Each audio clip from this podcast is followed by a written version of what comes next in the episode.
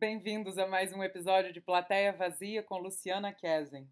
Essa semana eu conversei com a Rosa Abdala, essa admirável atriz que se tornou uma amiga querida. Nós demos muitas risadas e matamos um pouquinho a saudade uma da outra, mesmo que online. Nós conversamos um pouco sobre esse ano de 2020, possibilidades de vacina e, claro, muitos ensinamentos do Antônio Bujanra. Aqui no estado do Rio de Janeiro, o calor está cada dia mais presente e eu tendo que tomar vitamina D porque minhas taxas estão baixas. Desagradável. Não tão desagradável quanto olhar a quantidade de pessoas que andam pelas ruas sem máscara. Já que hoje é terça-feira, dia 22 de dezembro, eu gostaria de acrescentar: Feliz aniversário, mãe! Eu te amo. Que você tenha um dia maravilhoso. Fiquem agora com a minha conversa com a Rose Abdala. Enfim, ossos do ofício, né? A gente ainda tem que lidar com isso. Mas É, é, nessa. é, é, é, é, é o que nós temos que fazer, né? Tem outras pessoas que têm que se preocupar com outras coisas. Infelizmente, É. nós temos que se preocupar com a sombra dos arquivos que ainda ficam e ocupam muito É. espaço, né? Como que não bastasse estudar, decorar quatro páginas, entender aquilo que você está falando. Depois que você entende, você ainda tem que sair deletando a maquininha. Ma- Mas isso bem. é um luxo, Rose, entender o que está É. falando. Porque a gente vê muito na televisão o tempo todo, em qualquer lugar, quantos políticos que só falam, nem entendem o que estão falando, estão repetindo aquele papel ali. Isso é, é um luxo poder entender o que está falando, né? Nossa, Nossa, é, nossa, nem me fale. Nem me fale. isso aí. me fale. Esse ano foi bem, bem punk sair de casa para votar nos políticos. Ai, nem me fala, completamente. Você na semana passada falou que que estava com seus pais onde? Na casa deles, eles moram em Realengo. Ah, tá. E eu sou filha única, e aí eu cuido deles, né? Na Óbvio. pandemia eu proibi, ninguém entra lá, ninguém. Aí eu que faço compra, eu que vou ao mercado, eu que vou farmácia, eu, meu, meu pai tem 82 anos, tem Parkinson, então eu que vou no médico, pego receita, saio comprando. É, eu virei papos e mames deles agora, né? E proíbo agora, no momento pandemia, que alguém faça alguma coisa. Porque a gente vai para a rua, né? De um jeito ou de outro, nós é que estamos expostos. No É. começo da pandemia, eu nem entrava na casa deles. Eu comecei a entrar, é, isso começou em março, né? Eu ia lá e da porta, eu, eu abria a porta, do lado de fora eu dava as coisas, porque tinha aquele pânico, ninguém sabia o que era exatamente. E aí, vídeos de Israel, vídeos americanos, vídeos europeus que as pessoas deixavam do lado de fora, todo cuidado. Então, eu fiquei numa paranoia, né? Imagina, pai e mãe, ouro de mina. Eu só comecei a entrar na casa deles quando comecei a fazer teste, porque eu fiz um trabalho no audiovisual e tem um protocolo que a cada 15, 14 dias você tem que testar para ver como é que você tá, né? Então eu comecei a ficar mais confiante. Falei, bom, testei, estou negativada. Então agora eu fico assim, eu fico 15 dias aqui, que são os meus dias de quarentena, e 15 dias com ele lá. Porque aí eu passo tranquilo os 15 dias com ele. Tudo dando certo, eu volto para casa e fico aqui 15 dias para cuidar da vida, né? Porque também é, casa de pai e mãe é, é casa de pai e mãe, é maravilhoso. A gente tem carinho do bom e do melhor, mas não é a nossa casa, né? As nossas coisas estão todas, as minhas coisas estão todas aqui, a vida profissional, a vida tudo. Lá eu fico pai e mãe, ouro de mina, coração, desejo, sina. Isso é muito bom.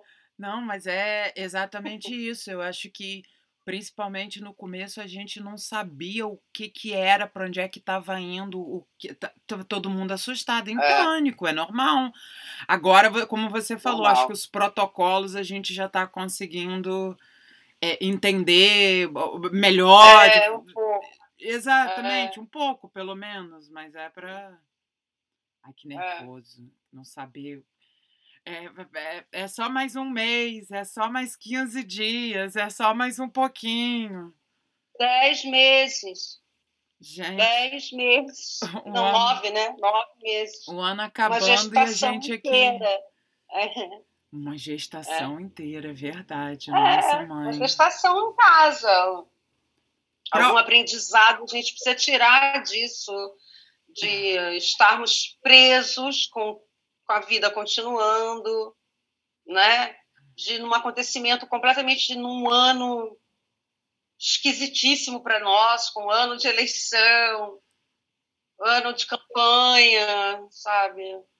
É, é um exercício grande. É, eu- eu não sei ainda qual aprendizado, mas tem que sair alguma coisa mesmo. Eu acho que mais tardar, dia 31 de dezembro, vai bater, entendeu? É. Alguma coisa e eu vou falar, ah, foi isso que eu aprendi esse ano.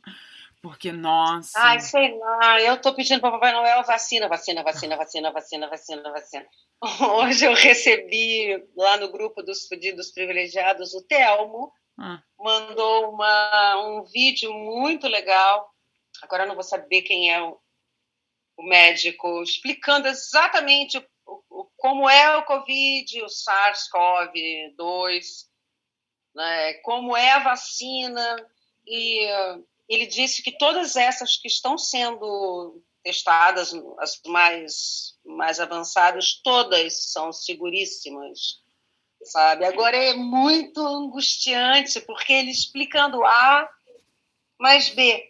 Não, essa vacina pegou o vírus e é um vírus inativo que eles vão colocar dentro de você.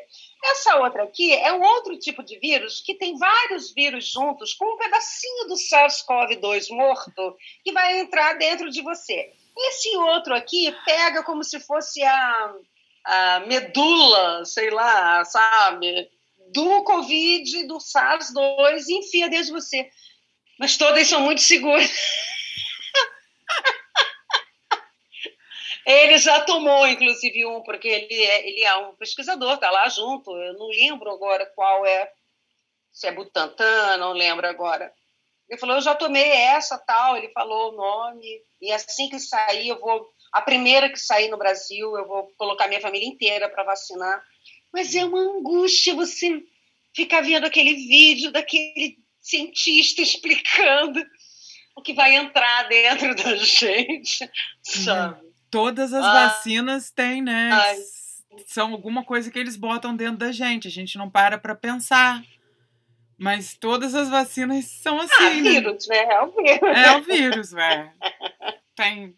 Um vírus, um com vírus, outro com a medula óssea do vírus, o outro vários, um pool de vírus.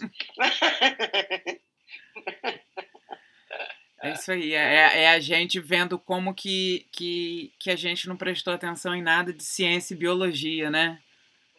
Muito Exatamente. mal a gente sabe um pouco sobre o nosso corpo, né? Isso sim, todos nós. Eu ainda digo que mulher ainda sabe um pouco mais do próprio corpo, porque mensalmente passa por ciclo que o homem não passa. Mas a gente não sabe nada. A gente vê o vídeo da pessoa explicando assim, é, eu acredito. Aí vê o outro, ah, eu acredito também.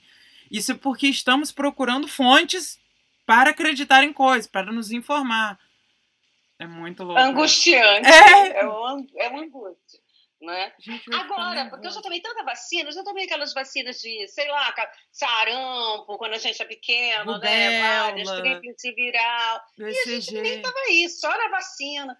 E vou continuar na vacina. É, ciência, também. acredito na ciência, mas agora sabendo o que é, como é, que vem, que molécula, que DNA, que célula, é uma angústia. Definitivamente uma angústia, É definitivamente. uma angústia. Falei, uau, vamos nessa. E é, saca só, você, seus pais em Realengo, eles sempre moraram lá? Você cresceu por lá? Não, não. Eu cresci em Santos. É, meu, pai, meu pai foi militar e ele foi transferido do Rio para Santos quando eu tinha. Eu sou ruim de data, sabe? Saturno, Deus do tempo, aquela louca. Então, data meio maluco. Mas eu fui para Santos com. Eu aprendi a falar lá. Eu fiz, na minha época, era jardim, eh, primeiro primário, eu fiz tudo isso lá. Eu saí de Santos, eu fiquei lá 12 anos da minha vida. Olha, bastante. Eu fui com 3, 4, então eu saí de lá com 14, é, 15. E aí eu fui para Corumbá, porque meu pai é de Corumbá. Meu avô libanês, quando chegou no Porto de Santos, em 1900, antigamente, a maior colônia árabe que tinha no Brasil era no Mato Grosso, uma coisa louca, né? Como é que eles tinham essa informação lá do outro lado? Eu não sei, olha, vai para lá. E aí meu pai nasceu em Corumbá e veio para o Rio, foi fazer escola naval, aquelas coisas todas, conheceu minha mãe aqui no Rio, foi transferido para Santos. Aí o meu avô é, faleceu e aí meu pai, naquela coisa, né? Acredito, penso, sei lá, naquele afã de não, minha mãe daqui a um pouco morre também, não, e minha, minha família não teve um contato maior. Então, nós fomos para Mato Grosso, nós ficamos lá dois, dois três anos em Corumbá. Eu vim para o Rio já para fazer vestibular, porque lá em Corumbá era, era bem deficiente, assim, acho que só tinha ciências contábeis, sabe, aquela coisa. Uhum. Aí eu vim para o Rio eu vim para o Rio para fazer pré-vestibular. Na época, o Enem era pré-vestibular. Então, eu já tinha 17, 18 anos. E aí eu fiquei aqui, mas os meus pais continuaram lá ainda, depois é que eles vieram para o Rio. É. Meus pai, meu pai, quando veio para o Rio de Corumbá, ele sempre morava nas Laranjeiras, ele sempre morou lá, tanto que eu morei lá um bom tempo já, já senhora, chama senhora. Mas quando, mas lá em Realengo, é porque tem, tinha, porque já faleceu, o único parente dele tinha um sítio em Campo Grande. E aí meu pai, naquela época, jovem, quando era jovem, ele comprou terreno lá. Naquela época era vale, né? Ah, imagina, 40, 50 anos atrás, aquilo lá era sítiozinho. E aí aquilo foi ficando, foi ficando. Então, quando nós voltamos para o Rio, moramos eu morei com eles, já não morei mais, na verdade, ah. com eles, porque eu vim antes para estudar, fiquei na casa da minha avó. Quando os meus pais vieram para o Rio, eu já estava praticamente morando sozinha, com 18 anos de idade, né? Mas eles chegaram a morar pela Zona Sul, mas não se adaptaram e foram para a roça. Eu chamo de roça, sabe? É uma delícia. Hoje em dia está meio complicado, né? Porque, imagina, o que era um vale, agora é uma região dominada, né? Era, é muito louco, ah, porque sim. era literalmente um vale. Montanhas, montanhas, cordilheiras. Eu ficava encantada. Parecia que eu estava no Mato Grosso, numa floresta. Ah, por isso Mas que ele logo se adaptou. Hoje é, né? é polícia, tráfico, milícia. É, né? Gente dentro, quem não descer agora, só em relembro. Mas eles acostumaram a fazer o quê, né? Estão lá é. felizes e velhinhos, não serei eu que vou antecipar nada Vai na vida de no, ninguém. no clima deles, no, na, na, onda é, toda. Que, é, e é legal, porque tem, tem mato, minha mãe faz coisas gostosas, sabe? Tem siriguela, tem umas, uns, uns verdes exóticos. Eu gosto, eu gosto, eu fico bem. Mas é, eu sou urbana, né? Acabo, fico... Uhum. Né? Quando não tinha pandemia, eu estava sempre lá eu sempre estava lá, pelo menos uma vez na semana, aí ficava um, um dia, dormia, comia a comidinha da mamãe e voltava. Mas agora não está dando, eu fico 15 dias, eu fico na paranoica, na paranoia, sabe, Lu? É, qualquer coisa. Papai tem Parkinson, aí já não dirige mais, já é mais debilitado, mas está feliz, somos todos bem, com saúde. Sim. É, é, essa é a parte importante de 2020, né? Se estamos com saúde. Definitivamente. Peraí, peraí. É que entrou uma ligação de São Paulo, zero, zero, alguma coisa. Provavelmente é Oi. É... Propaganda. Telemarketing. É. São Paulo. Quando começa esses zero zeros, assim, geralmente são, é propaganda, né? Não é, N é ninguém procurando é. para dar emprego gente. um inferno. E você veio Não, quando fazer... é assim, número desconhecido, eu até atendo, né? Porque a gente fala, opa, opa! Será que é hoje? Você foi, você veio fazer vestibular de quê? Para quê? Arquitetura. Para arquitetura, nossa. É, mas assim, eu, eu sempre fiz teatro desde pequenininha. Eu, eu comecei a fazer teatro com. Primeiro eu comecei cantando, aquelas coisas de criancinha, cantando, e aí eu vi um ensaio na escola de teatro, então eu sempre fiz teatro. O teatro fez, sempre fez parte da minha vida. Quando eu fui para Mato Grosso, eu quase tive um, uma síncope, um infarto porque eu dançava no municipal, eu fazia teatro, eu cantava, eu, eu fazia, eu tinha vida, né? E no Mato Grosso não tinha absolutamente nada. O Pantanal, que é maravilhoso, mas eu só fui descobrir isso um ano depois que eu morava lá. E o que, que eu tô fazendo aqui? Aquelas coisas. Mas depois não, claro, depois eu fui descobrindo aquela riqueza. Mas, é, filha única, pai militar, aquela coisa, filha minha, enquanto estiver debaixo do meu teto, vai fazer o que eu quero, blá, blá, blá, blá, blá, blá, blá, blá.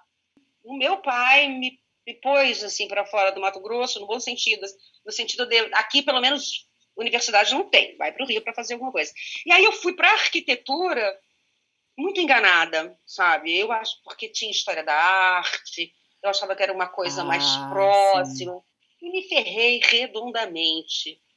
É, porque você tem um, um semestre de história da arte, depois é cálculo, cálculo, cálculo, cálculo, cálculo, cálculo, cálculo. É muito número. E na minha época não tinha computador, não tinha calculador, não tinha nada. Eram aqueles papéis vegetais gigantes, lapiseira de todos os, os tamanhos. E eu fracassei, óbvio.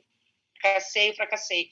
Fui empurrando com a barriga até e trabalhava em outras coisas, né?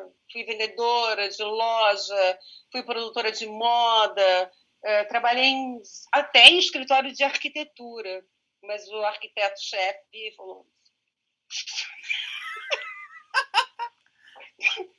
Foi muito engraçado, Lu, porque ele.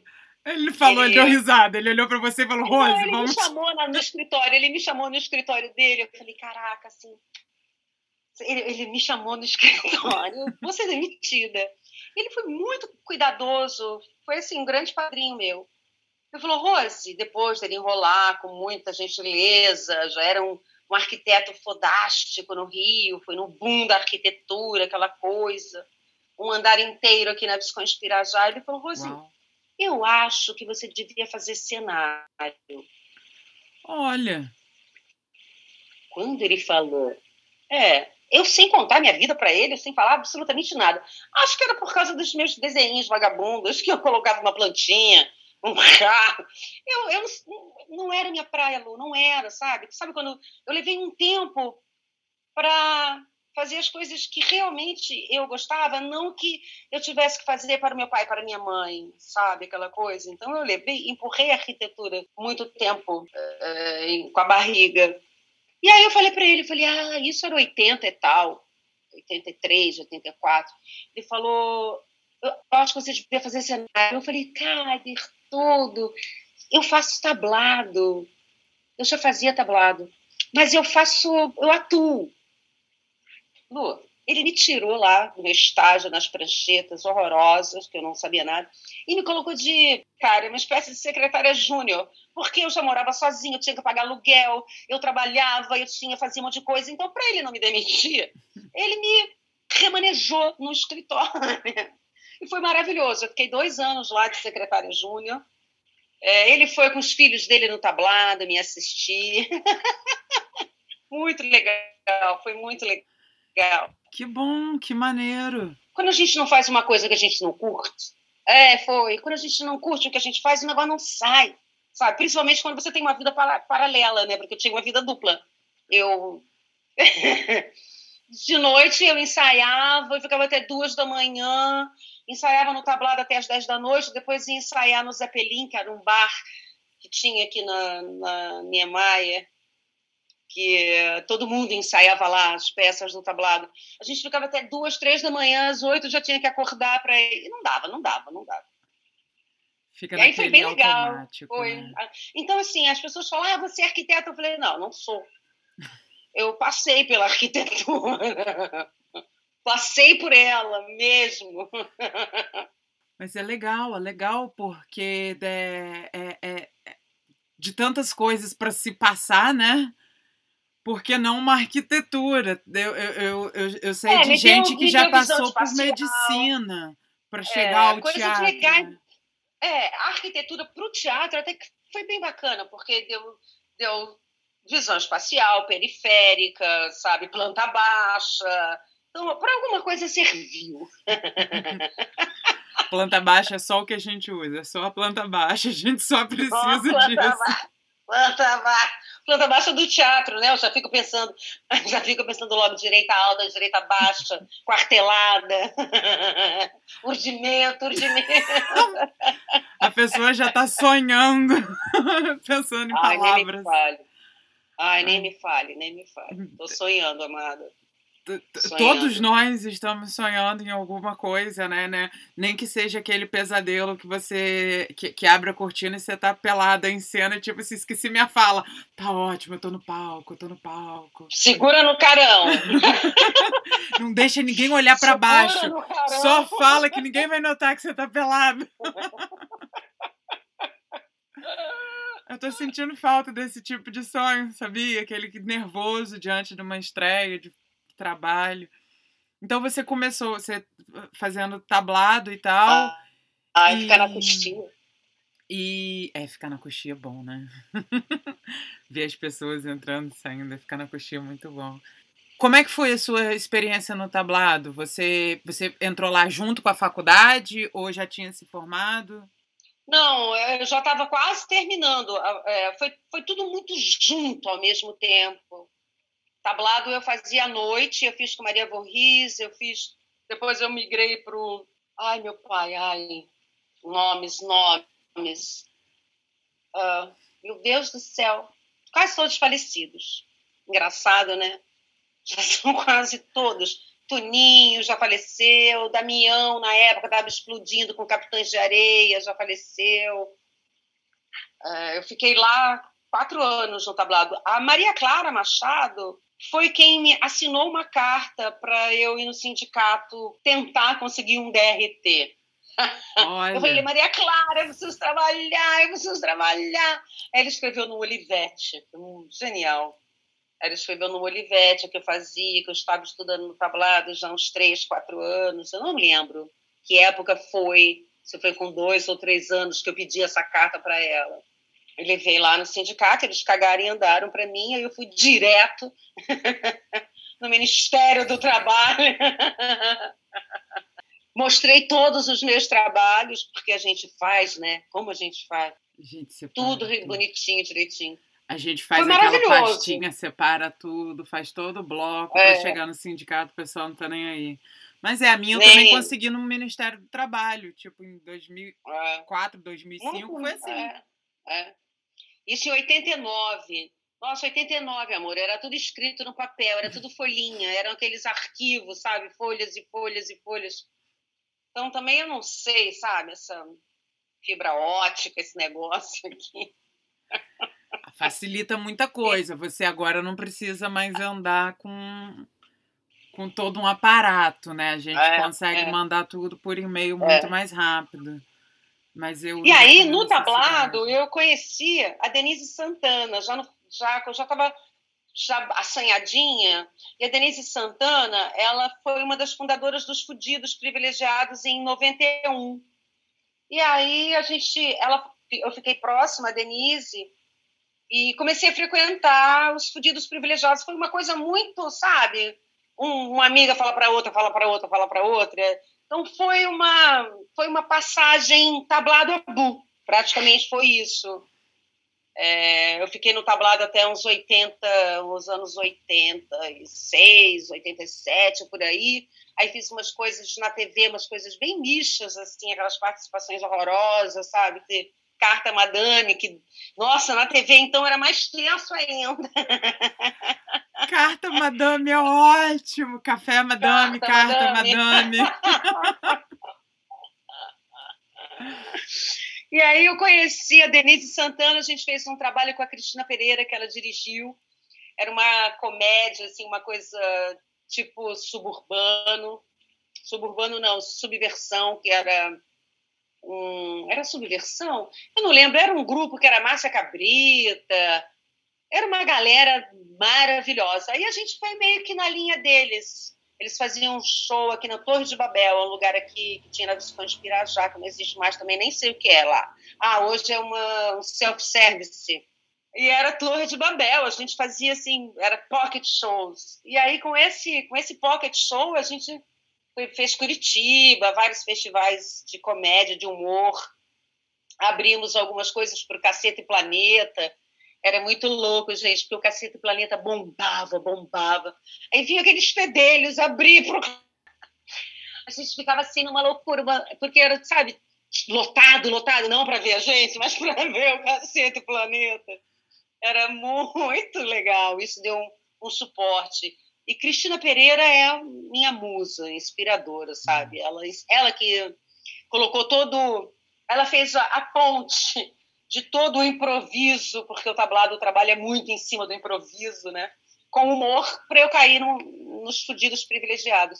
E aí, como a, a, Denise fazia esse pocket show, em 91 eu, eu conheci os fudidos, em 93 o Abujamra começou a querer fincar bandeira aqui no Rio. E aí, mas como era uma coisa meio lá, meio cá, porque o Abu era de mora em São Paulo, morou em São Paulo a vida inteira, o grupo só fazia alguma coisa quando ele estava aqui. Quando ele estava aqui significava ou ele está gravando uma novela, ou ele vir fazer alguma coisa, porque a gente não tinha opção, não tinha dinheiro. Então, era esses trabalhos que o, traziam o Abu para o Rio é que a gente aproveitava para abusar dele e usar do, do, do velho Kizar, né? E foi isso, foi tablado fudidos, assim, praticamente. Muito pouco tempo, é porque eu fiz tanta coisa, amada, sabe, para poder pagar aluguel, pagar conta, morando sozinha, e até ter a minha achar digna, merecedora de pai e mãe, sabe? Que tem aquela coisa, eu rompi com pai e mãe para poder fazer.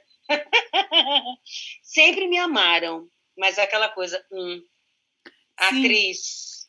Sei como. É, ainda tem aquela família, e a família, a pressão da família. Atriz, atriz. Que novela? Qual novela? Sabe, eu lá no, no China 60 graus, fazendo as minhas peças. Qual novela? Então, foi um caminho árduo, né? E os fudidos vão fazer 30 anos o ano que vem.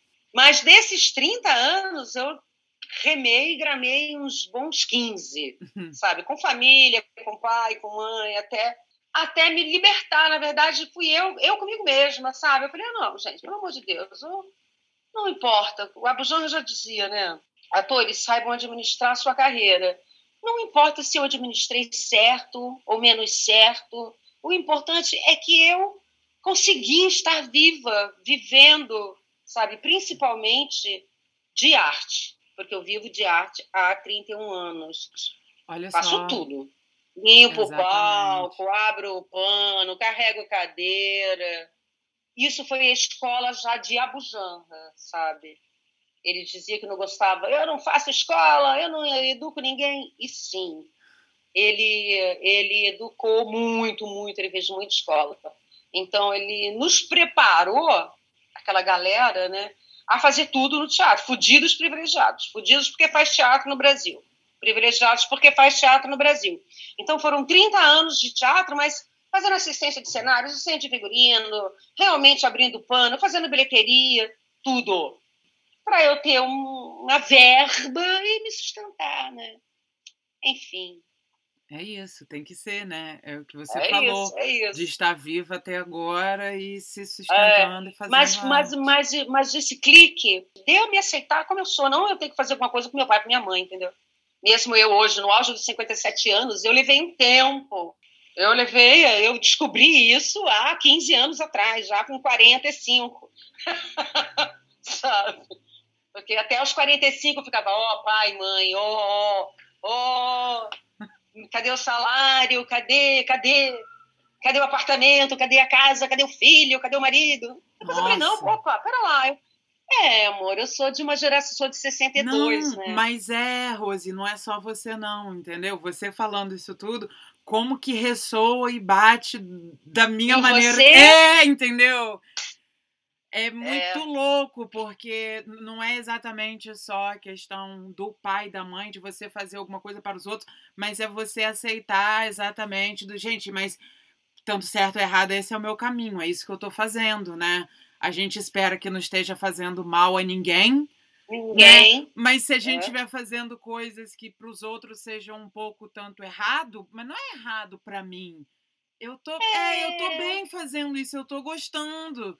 Aí é. tem todo o julgamento das outras pessoas. Não, mas não pode ser aquilo. Mas, mas tá tão legal, tá? Sabe? É, não pode pra quê, gente? É, não pode pra quê? Porque. É, ah. não. Eu levei um tempo, amor. Eu levei um tempo, então, e eu, eu, como eu te falei, eu sou devagar.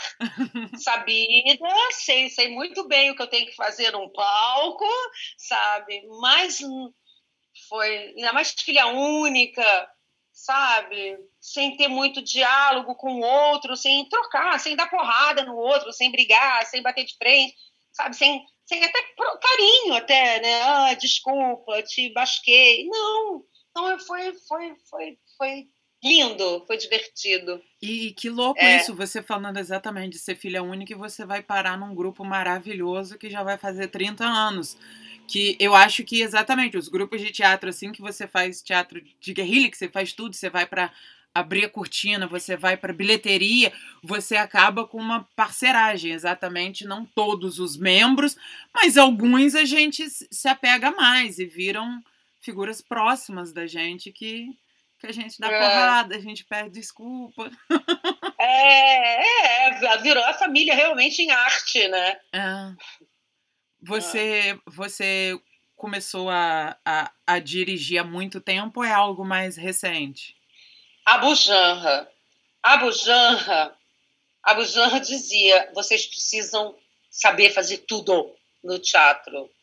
Então, em 97, ele estimulou, estimulou, estimulou que nós começássemos a dirigir. Nós porque inclusive o grupo nasceu muito como ele vinha, ficava com a gente quando ele tinha trabalho aqui no Rio, né? Porque aí a passagem, a hospedagem, a alimentação era custeada por esse trabalho que ele vinha fazer aqui. A máquina não parava, ele estava longe, mas todo mundo se autodirigia, se dirigia, hum. sabe? Eu dirigia um grupinho, um grupinho dirigia, o outro dirigia. Então, quando ele chegava, ele olhava para aquilo tudo, a gente mostrava o que a gente tinha feito, ele pegava e fazia creu, fazia o que ele queria. Mas tinha já uma coisa impressa para mostrar para ele. E aí a gente começou a fazer oficinas de práticas de montagem. Ah. Então eu fiz a minha primeira meu, minha primeira oficina foi em 97, minha primeira direção assim, é, oficial dentro do grupo foi em 97, depois eu dirigi em 98.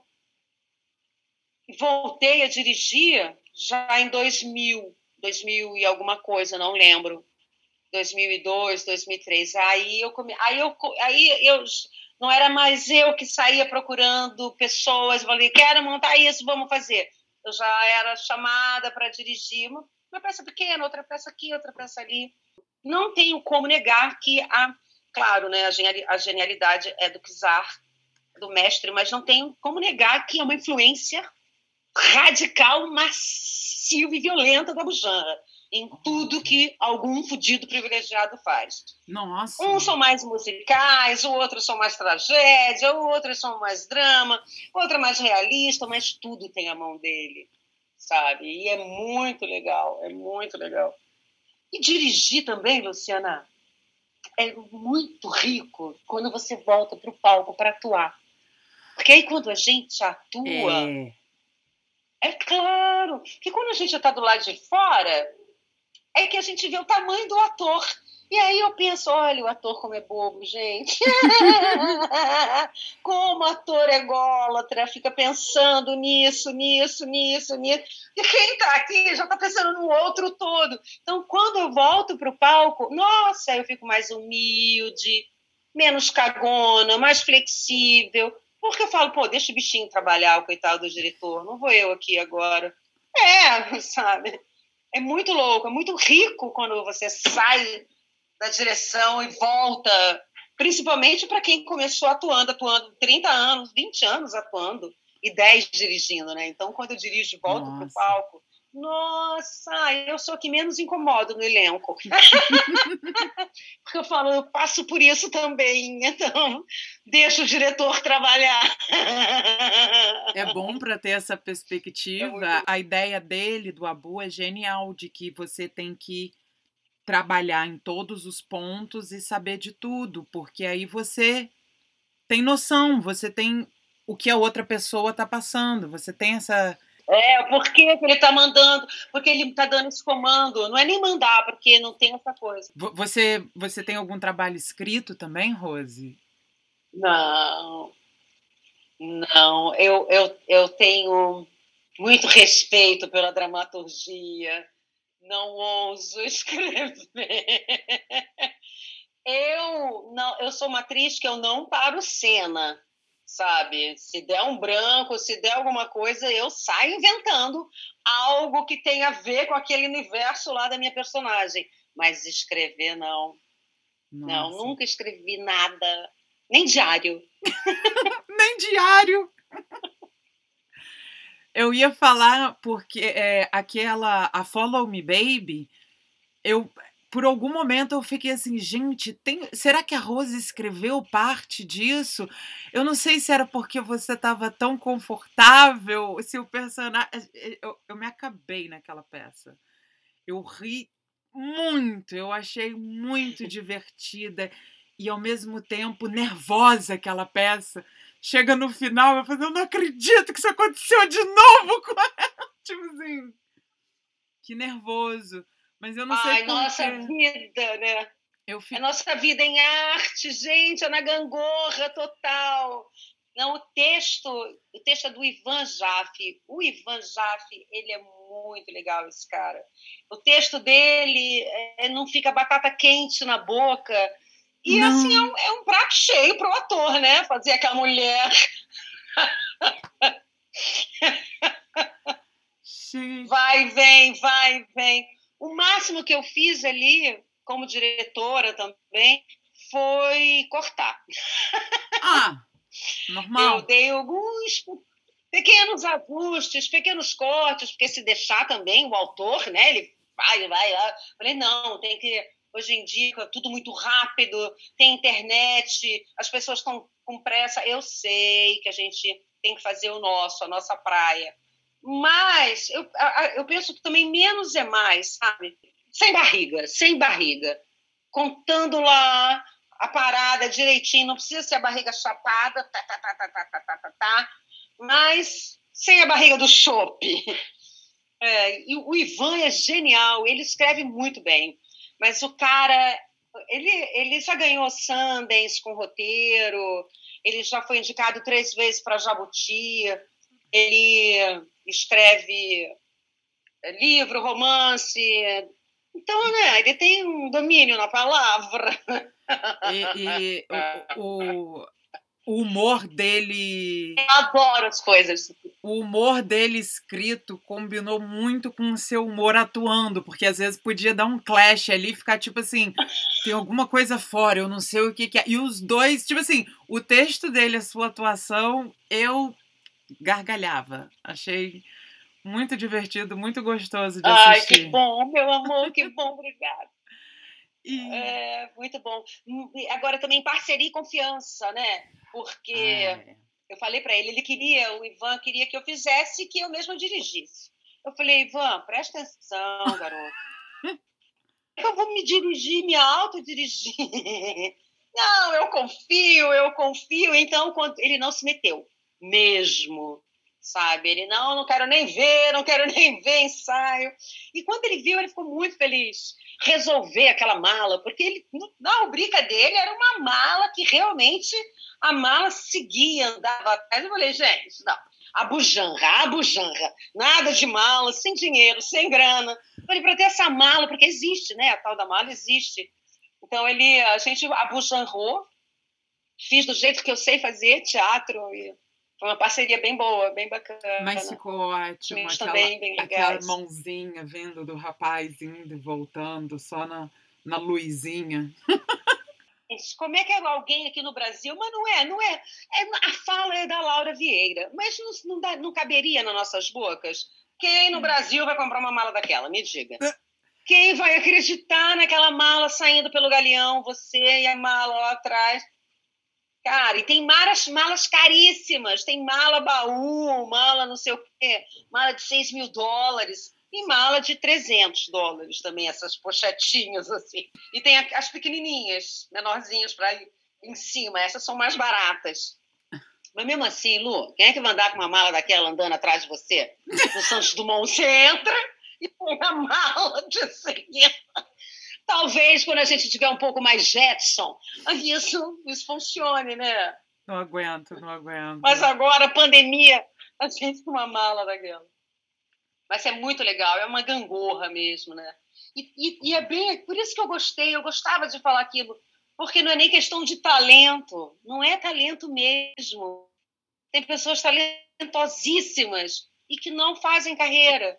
Daí volta aquilo que o Abujanra falava, né? Tem que administrar bem a carreira, saber administrar. Agora, o que é saber administrar a carreira? É a sorte. Como diz a peça, a sorte é o peso. É. Mas tem gente que nasce com o cu pra lua. a bunda saiu assim. Eu costumo falar que é. tem gente que nasce com o cu pra lua e tem gente que tem mais sorte ainda, que nasce com a lua dentro do cu. Então, depende, né? Uau! Uau! Existem Uau! níveis de sorte. É. Então, para onde que vai? Vai o trabalho, vai a sorte, é, vai o talento, vai a insistência, resiliência, a vontade de estar tá sempre querendo aprender alguma coisa, né? Não, não tem essa de, de ficar estático. Isso é ótimo. E conta para mim como não, que você. Não. Como que o gabinete de leitura, o Guilherme Araújo, foi parar na sua mão? Nada por acaso. Eu fazia uma peça, foi numa academia de ginástica, Olha. resumindo, fazendo uma síntese assim. É, eu, eu fazia uma peça que eu tinha que ficar. Eh, a peça tinha 50 minutos e eu ficava 40 minutos da peça num trapézio, num, num trapézio que acabou virando uma lira.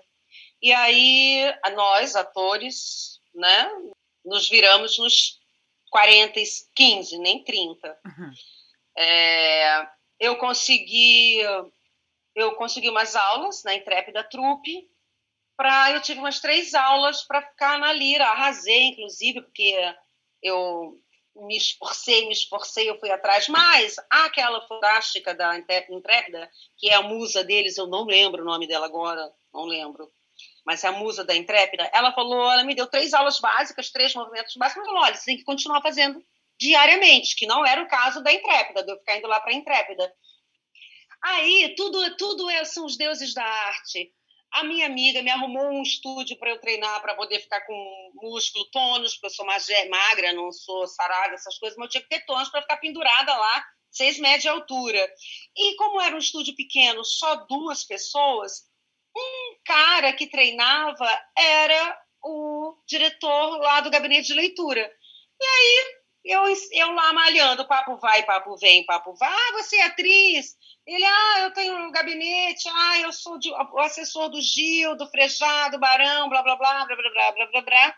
Tudo uma coisa atrás da outra, porque era na Visconde Pirajá, na quadra da, do gabinete. Certinho. Saí de lá, fui atrás, andei três quadras, conheci e eles não tinham nada de teatro lá. Era muito voltado para saraus, musicais, música, porque a galera toda é de música lá. Uhum. O Guilherme era ele foi um grande produtor musical, né?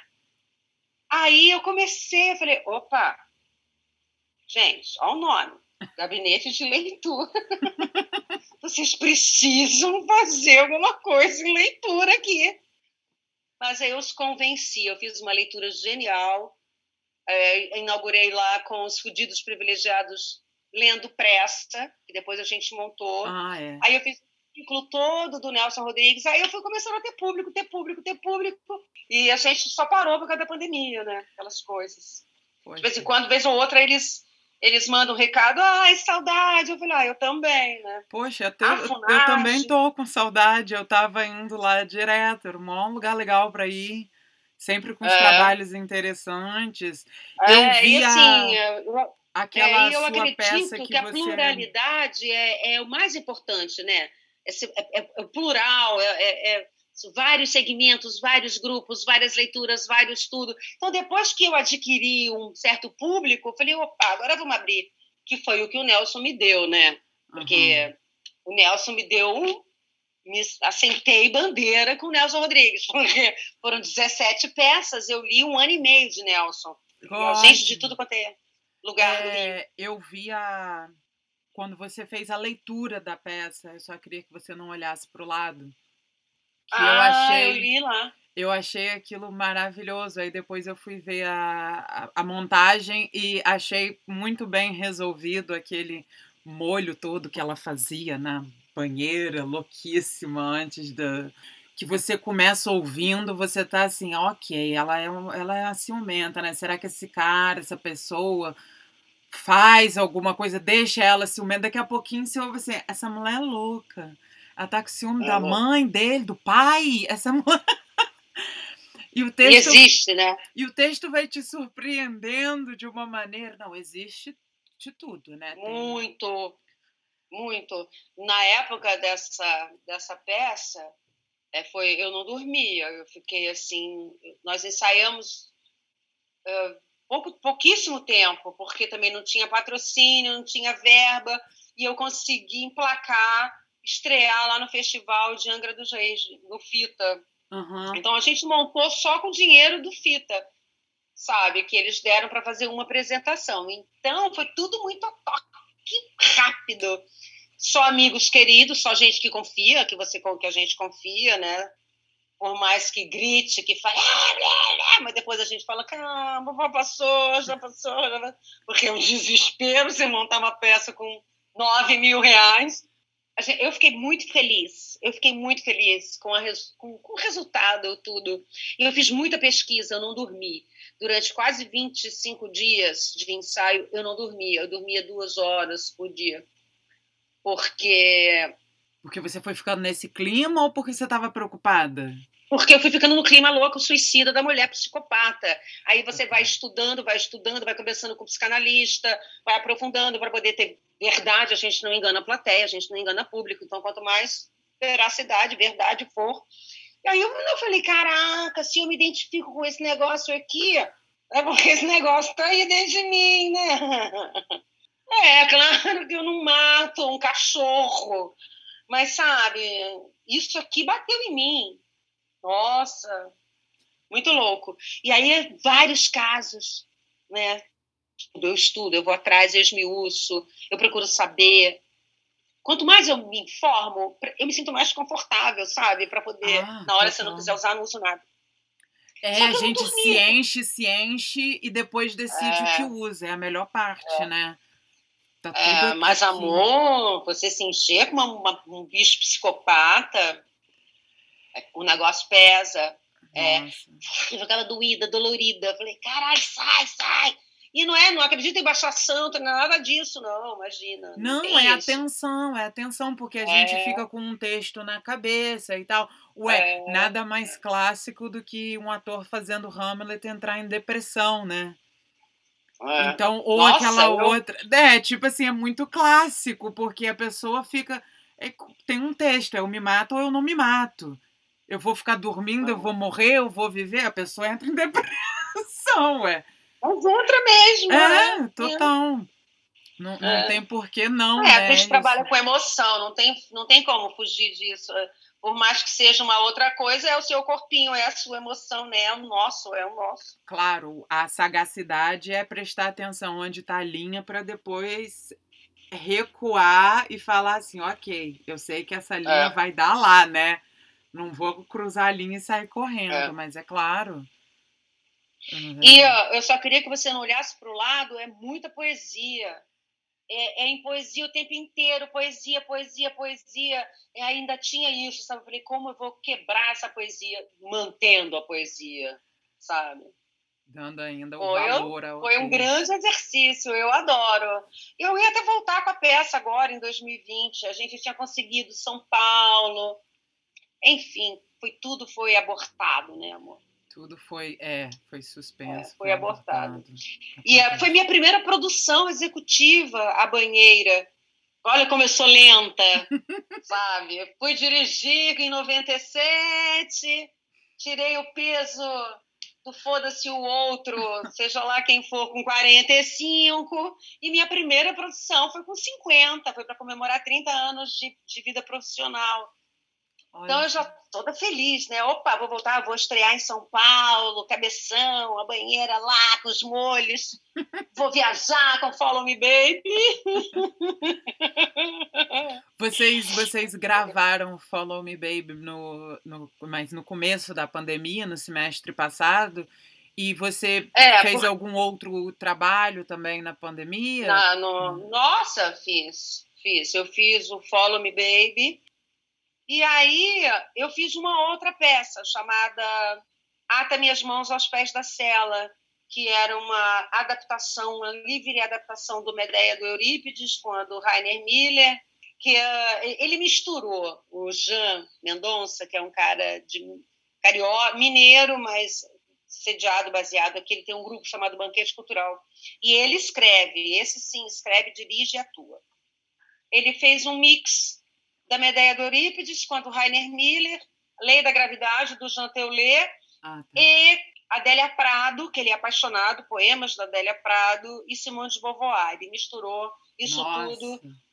É, foi muito legal, mas foi outro, outro sofrimento, porque assim, vai fazer Medeia no Zoom online.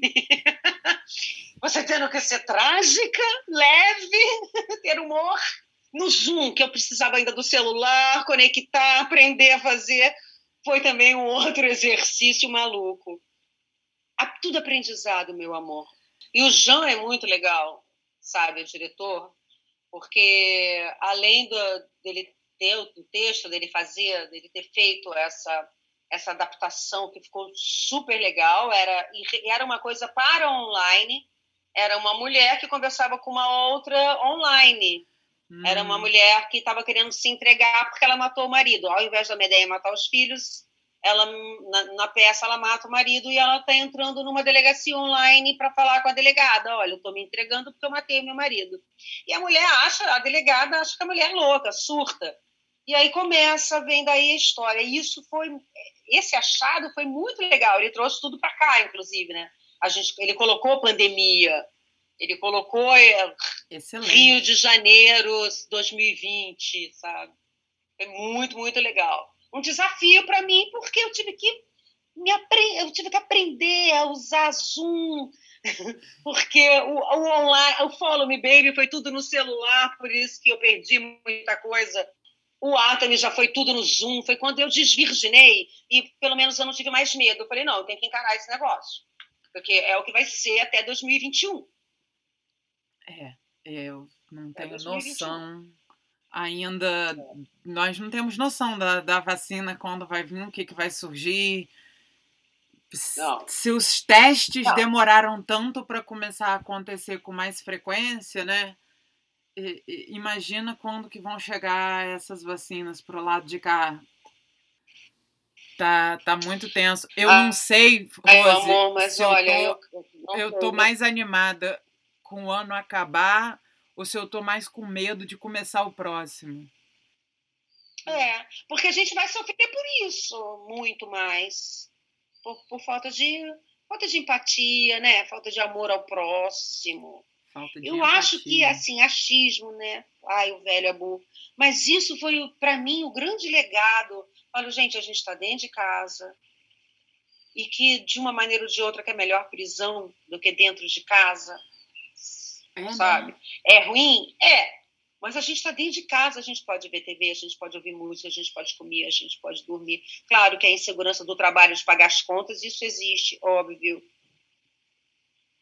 Mas, mas sei lá, falar, meu pai, assim, o amor, o, o outro, a importância da vida do outro, sabe? Quando eu falo, olha, distância não é nem por mim, é pelo outro. Se cuida. Vacina, Papai Noel. Vai cuidar do pai e da mãe. Vai curtir um pouquinho, né? Ah, vou. E Natal é meu aniversário. Eu faço aniversário 24 de dezembro. Olha. Então, é, já tem uns 10 anos que Natal é pai e mãe. Ah, então, para mim, já é tradição. É, ah. é uma tradição já há 10 anos. Natal, pai e mãe. Curto numa boa. Aí eu que vou pra cozinha, eu que cozinho, eu que faço. Ah, eu não posso dizer que eu faço a mesma coisa, porque minha mãe ainda é a melhor cozinheira que eu conheço, entendeu?